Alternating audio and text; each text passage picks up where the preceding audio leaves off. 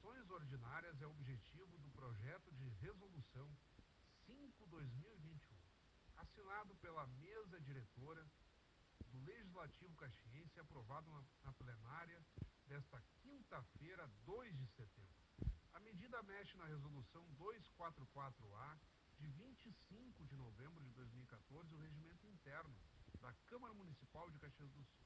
A alteração inclui a sequência dos momentos com a ordem do dia, de apreciação de processos legislativos, ocorrendo imediatamente após as pequenas comunicações, espaço para votos de pesar, louvor ou congratulações, e o grande expediente para pronunciamentos de vereadores após a referida ordem do dia. Agora, o texto irá para a promulgação do presidente da Casa, vereador Velocino Ex.